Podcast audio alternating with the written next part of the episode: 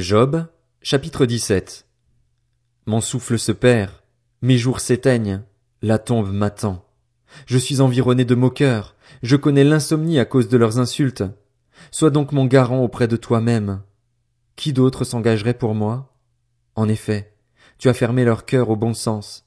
C'est pourquoi tu ne les laisseras pas triompher.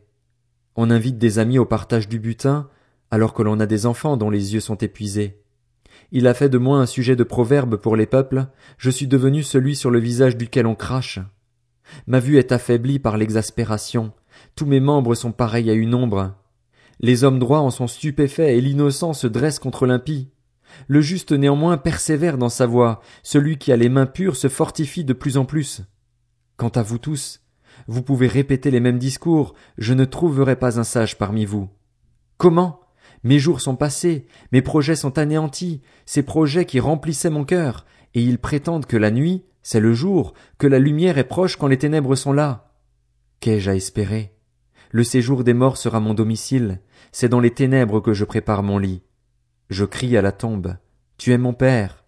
Et au ver, vous êtes ma mère et ma sœur. Qu'ai-je donc à espérer? Mon espérance, qui peut l'entrevoir? Elle descendra vers les portes du séjour des morts quand nous serons étendus ensemble dans la poussière.